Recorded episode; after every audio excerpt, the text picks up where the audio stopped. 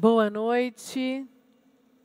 É um prazer estar na sua casa com você neste culto abençoado de terça-feira. Amém? Glória a Deus. Deus é poderoso. E estamos com muitas saudades de estar com vocês aqui na igreja. Vir aqui fazer esse culto não é fácil. Ver as cadeiras vazias, bate aquela saudade, no momento do louvor, no altar vazio, mas eu sei que o momento do altar está sendo feito aí na sua casa. Você está conectado conosco agora. Eu quero te fazer um desafio. Mande este link para alguém que precisa ouvir uma palavra poderosa, para um amigo que está necessitado, alguém que está carente, que está passando por uma situação com conflito, com dor, com medo, com pânico, com angústia.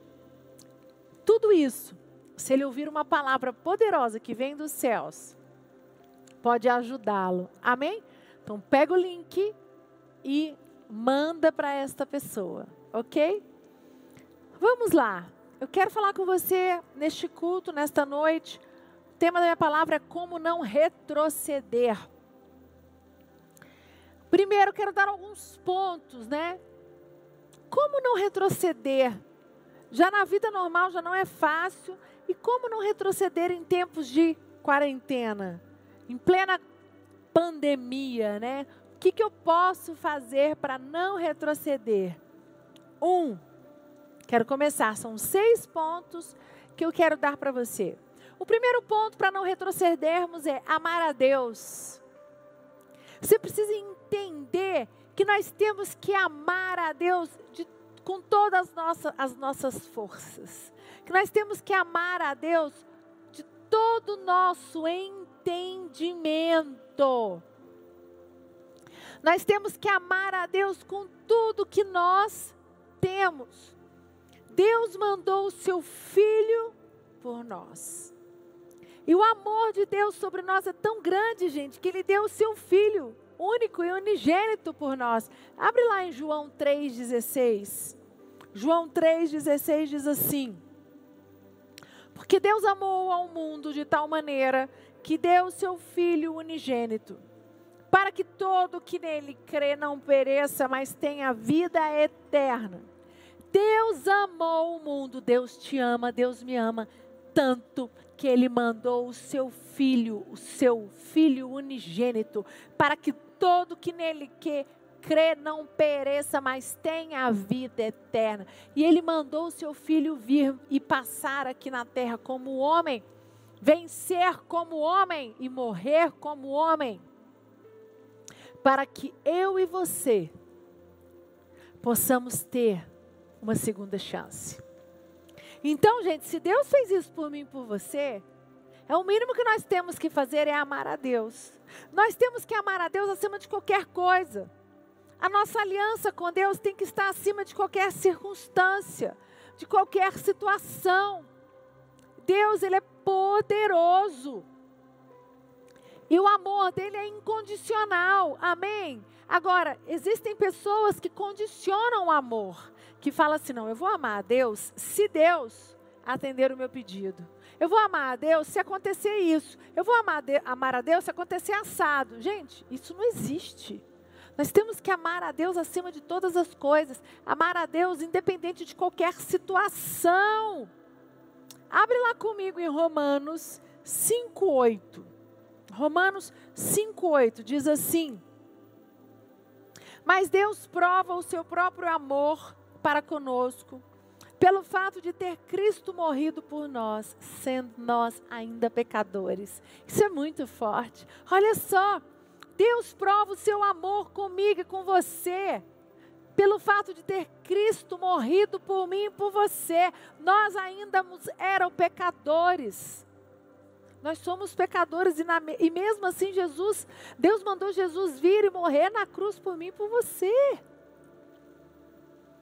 Sabe, já tem prova maior do que isso, gente. E ainda existem pessoas que falam assim: ah, eu não sei se, Deus me ama. Ah, eu não sei se Ele me ama porque Ele está deixando acontecer coisas ruins comigo. Não tem nada a ver. Lembra, eu já preguei sobre isso. tudo que acontece nas nossas vidas são fruto das nossas escolhas. Nós vamos colher aquilo que nós estamos plantando. E o que você está colhendo hoje é fruto das suas escolhas do seu passado. Isso é muito sério. E, e, e o, o problema é que as pessoas elas não entendem isso e elas jogam isso como responsabilidade de Deus. E isso não é. Não pode, não tem nada a ver. Não podemos, sabe, é, é, vincular Deus nessa realidade. Nós temos que amar a Deus. Gente, tem a prova, o fato, ele mandou o seu filho vir, Jesus, morrer por nós. Basta. Ele provou o amor dele por nós e você ainda quer o quê? Quer que ele te prove o quê? Não entre, nós não podemos fazer isso. Temos que acreditar no amor de Deus para conosco, nós temos que amá-lo independente de qualquer situação. Em pleno coronavírus, levanta sua mão na sua casa, adora Ele e fala: Eu te amo, eu te amo. Eu declaro que você é o único Senhor e Salvador da minha vida. Sabe, em qualquer circunstância, eu te adorarei. Mas as pessoas, elas não fazem isso. E isso é um dos pontos muito importantes para você não retroceder, para você permanecer firme. Amém? Segundo ponto, não perder o foco. Muito importante isso. Sabe? Cuidado com o que você faz, cuidado com o que você planta. Isso pode tirar o seu foco. Sabe, você está aqui, foi o que eu falei. Você está focado. Aí de repente, mas você está focado, mas nos seus próprios interesses. Você está focado, mas você está olhando para você mesmo. Você está focado, mas você quer, olha, só para suas necessidades. Cuidado com o que você tem plantado, porque no futuro você vai colher. E, e, o, o que você planta hoje, você vai colher no futuro. E cuidado, porque depois isso pode tirar o seu foco. Gálatas 6,9. Gálatas 6,9 diz assim: E não nos cansemos de fazer o bem porque ao seu tempo ceifaremos, se não desfalecermos. E aqui está, sabe? Não perca o seu foco, não negocie, sabe? O seu foco tem que ser Jesus. Eu tenho escutado tantas pessoas que têm falado assim: ah, eu desviei, ah, eu não estou na igreja mais, eu fiquei decepcionado demais com aquele pastor. Ah, aconteceu uma situação lá na lanchonete da igreja. Ah, aconteceu uma situação lá no, na livraria da igreja. Gente, não tem nada a ver. Outra coisa, os ministros de louvor, os pastores, nós, a gente vai errar. Você não pode deixar de vir na igreja porque você. Um dia eu cheguei na igreja e aí eu não estou bem, eu estou lá, estou calada na minha, eu estou pensativa, refletindo. É, eu, eu, eu Concordo que tem dias que eu chego assim com a cara não tão alegre, sorrindo, gente boa, que não é meu isso, né? Mas eu me esforço. As pessoas elas não têm culpa do meu mau humor. E eu me esforço muito, porque eu sei que não tem nada a ver e que Aí você chega na igreja e às vezes você não fala oi, você não dá bom dia, boa noite. Aquele dia não estava no bom dia, você está ali na igreja, você está se esforçando, você tem que gravar a palavra. Aí um irmãozinho passa por você, você nem vê. Está tão assim, com a cabeça tão em outro lugar. E aí ele vira e fala assim: Não vou na Sara Nossa Terra mais. Eu fui lá, aquela bispa de nariz empinado, metida, nem olhou para mim, nem falou oi para mim. Já, já aconteceu isso comigo. Primeira vez que aconteceu isso comigo, eu fiquei em crise. Que eu fiquei tão mal.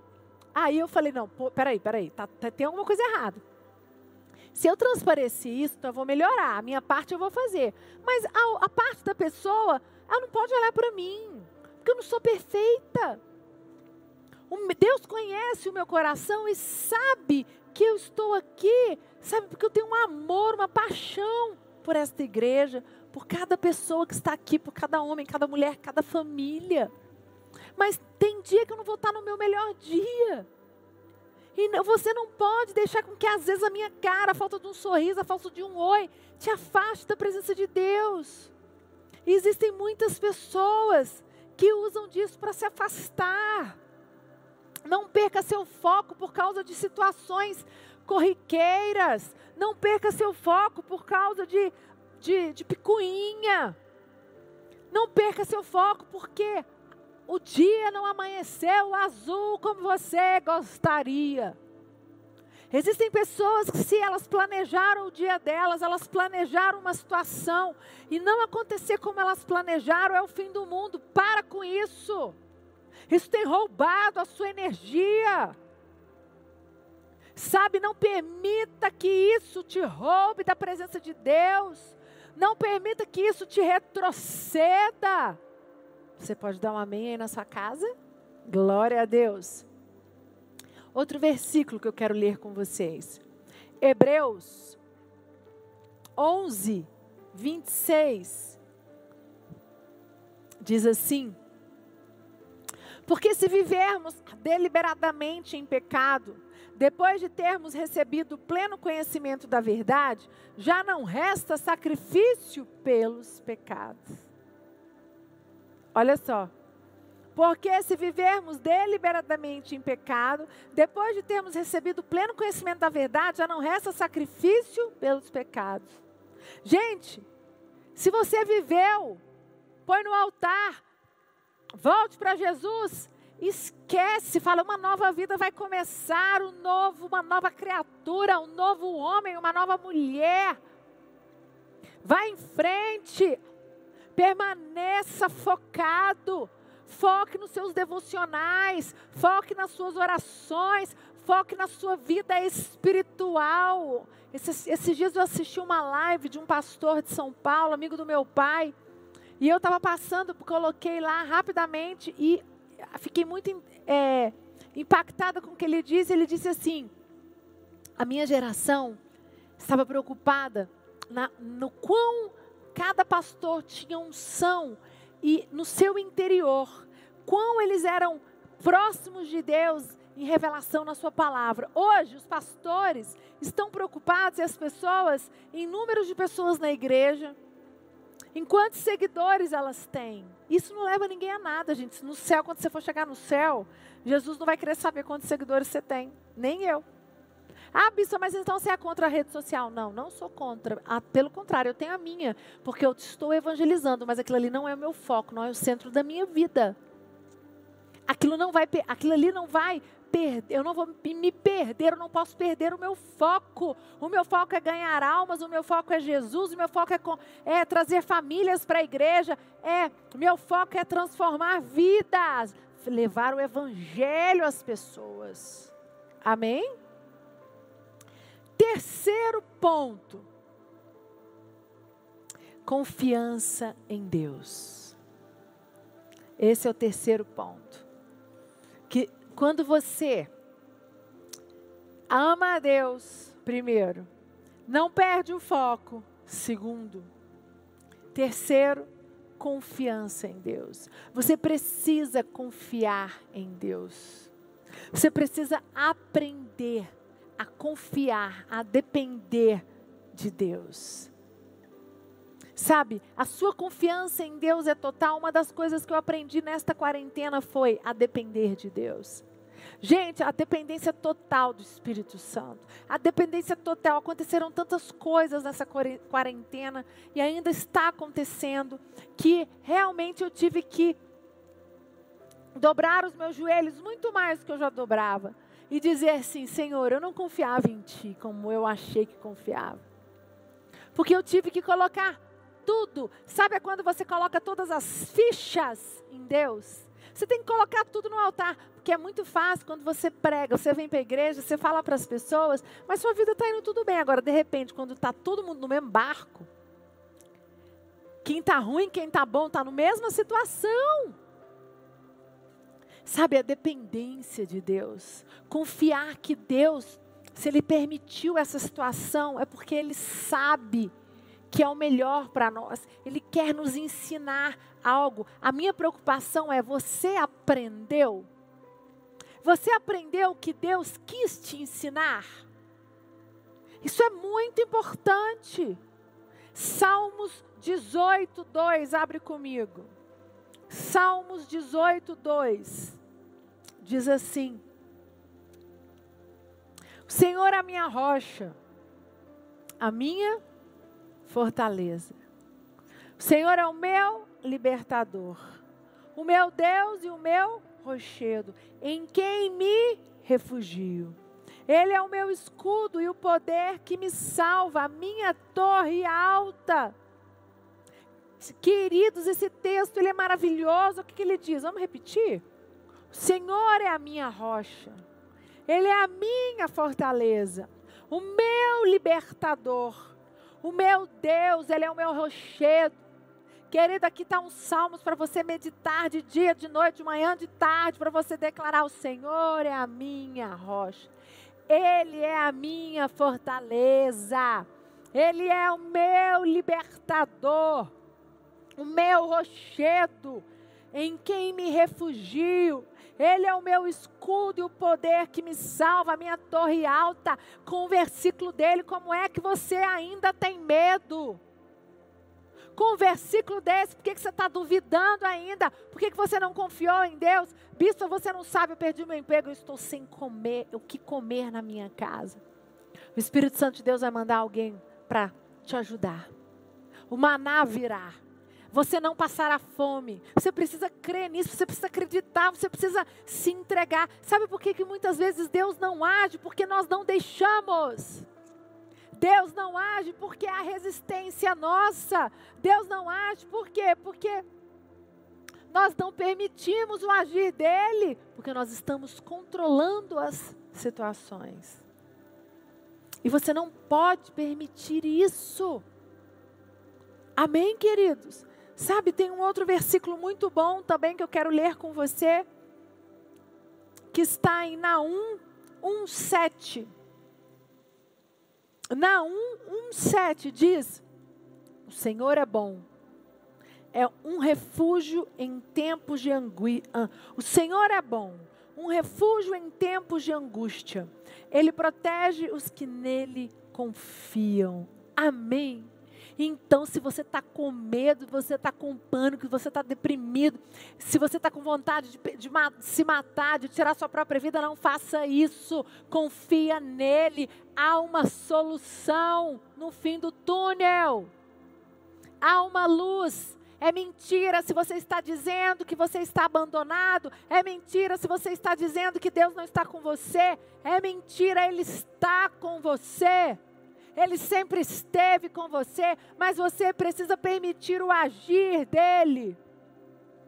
Você precisa se entregar, você precisa baixar as suas, sabe? Às vezes você está aí com o seu escudo, você está fechado, você precisa abrir os seus braços, se ajoelhar na presença dele e dizer: Senhor, eis-me aqui. Senhor, eis-me aqui. Faça o que o Senhor quiser de mim. Senhor, a minha vida está nas tuas mãos, meus pensamentos, meu casamento, minhas finanças. Faça isso. Isso é entregar. Isso é você se jogar. É você falar: estou aqui, eu não quero saber como vai ser, mas eu só sei que minha vida está nas tuas mãos, Senhor. Eu te desafio você fazer isso, que eu tenho certeza que tudo vai melhorar na sua vida. Faça isso, se entregue. Amém, queridos? Sabe, não seja, não deixa ser roubado por pensamentos malignos, pelo medo. E o quarto ponto, já vou entrar nisso, pensamentos. Guarde os seus pensamentos. É o quarto ponto. Filipenses 4, 28 diz assim: Finalmente, irmãos, tudo que é verdadeiro, tudo que é respeitável, tudo que é justo, tudo que é puro, tudo que é amável, tudo que é de boa fama, se alguma virtude há, se algum louvor existe, seja isso que ocupe o vosso pensamento. Esse texto é um dos meus preferidos da Bíblia. Meu versículo preferido. Por quê? Porque aqui diz: finalmente, tudo que é verdadeiro, tudo que é respeitável, tudo que é justo, tudo que é puro, tudo que é amável, tudo que é de boa fama, se alguma virtude há, se algum louvor existe, seja isso que ocupe o vosso pensamento. O que você tem permitido entrar dentro dos seus pensamentos. O que você tem permitido. Sabe, às vezes você está aí numa angústia, numa depressão, num pânico, desesperado, pensando o pior, porque você tem permitido entrar coisas que não condiz com a palavra de Deus. Você tem buscado ouvir, ver você tem falado ou deixado pessoas falar para você, você tem permitido entrar no seu coração, entrar no seu ouvido. E o Espírito Santo já mandou você se afastar. O Espírito Santo já mandou você botar um basta, já mandou você se decidir, você não decide. Aí sabe o que acontece? Sua cabeça está desse tamanho, cheia de pensamentos, turbilhão. Você não dominou seus pensamentos. Lógico, lá tem espaço para tudo. Seus pensamentos, sua mente tem espaço para qualquer coisa. Ponha um limite. Não aceite qualquer coisa entrar na sua mente. Bloqueia. Ore, se unge. Fala, eu me unjo todos os dias. Sabe, todos os dias vão se levantar, bota a mão na sua mente fala assim: Eu me unjo, eu me unjo, eu, eu me revisto do capacete da salvação que me protege. Eu não aceito nenhum dardo do inimigo, nenhum dardo do maligno vai vir e vai trazer confusão na minha mente. Amém? Glória a Deus. Quinto ponto. Aceite a correção. Aceite a correção. Provérbios 6, 23, esse versículo é maravilhoso, diz assim: Porque o mandamento é lâmpada, é a e a instrução luz, e as repreensões da disciplina são o caminho da vida. Queridos, quantas vezes nós somos repreendidos pelos nossos líderes, pelos nossos pais, por pessoas que nos gostam. Sabia que quando as pessoas que, que te amam de verdade vão falar a verdade para você? As pessoas que te amam vão falar o que você não quer. Vão falar a verdade, a verdade dói. Só que isso aqui, ó. E as repreensões da disciplina são o caminho da vida. Eu vejo com os meus filhos. Eu tenho que disciplinar os meus filhos, eu tenho que botar eles no eixo. Não é fácil, é difícil, mas eu sei que é isso que vai forjá-los, é isso que vai fazer eles dois homens de Deus, de caráter, porque senão eu não vou me omitir. Você precisa aceitar que às vezes a correção é necessária. Você precisa aceitar que a correção é, é necessária, é importante. Foi Deus quem permitiu para o seu crescimento. Amém. Mais um versículo, a equipe de louvor pode subir. Hebreus 12, 3 diz assim: Considerai, pois, atentamente aquele que suportou tamanha oposição dos pecadores contra si mesmo, para que não, não vos fatigueis, desmaiando em vossa alma. Oh, glória a Deus, Pai. Sabe, aceite a correção. Deus permitiu algumas situações na sua vida para nos corrigir. Deus permite, aceite. Se humilhe na presença dEle. Fala, Senhor, eu, eu me humilho na tua presença. Senhor, eu aceito, eu quero é crescer. Senhor, fecha todas as brechas. Eu não aceito. Eu não aceito, Pai. Senhor, sabe, não reconhecer que o Senhor está cuidando de mim, que essas situações são difíceis, mas é para o meu crescimento. Me ajuda.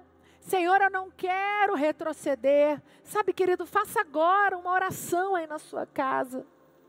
Feche os seus olhos aí agora. Coloque a mão no seu coração. Coloca no chat se você precisa de oração. Se você precisa, se você está se retrocedendo, se você se identificou com algum desses pontos, coloca no chat, fala, eu preciso receber uma oração eu preciso me aconselhar. Eu não tenho pastor ainda, não tenho líder ainda, não sei como são as coisas, mas eu preciso. Eu não vou retroceder. Esta quarentena não é para me afastar dos teus caminhos. Essa quarentena é para que eu vá fique mais forte, eu vá adiante, eu me permaneça, eu me fortaleça. Me ajuda, Pai. Me ajuda, Espírito Santo. Me ajuda, Espírito Santo de Deus. Oh Senhor, toca no coração de cada um dos teus filhos que está na tua casa. Aqueles que estão angustiados, aqueles que estão sobrecarregados, aqueles que identificaram com algum desses pontos e que estão, Senhor, no meio do caminho, já estão quase retrocedendo. Ajude-os a ir para frente. Ajude-os a entender hoje, falar: chega, chega, eu dou um basta. Eu me reconcilio contigo. Eu me reconcilio contigo.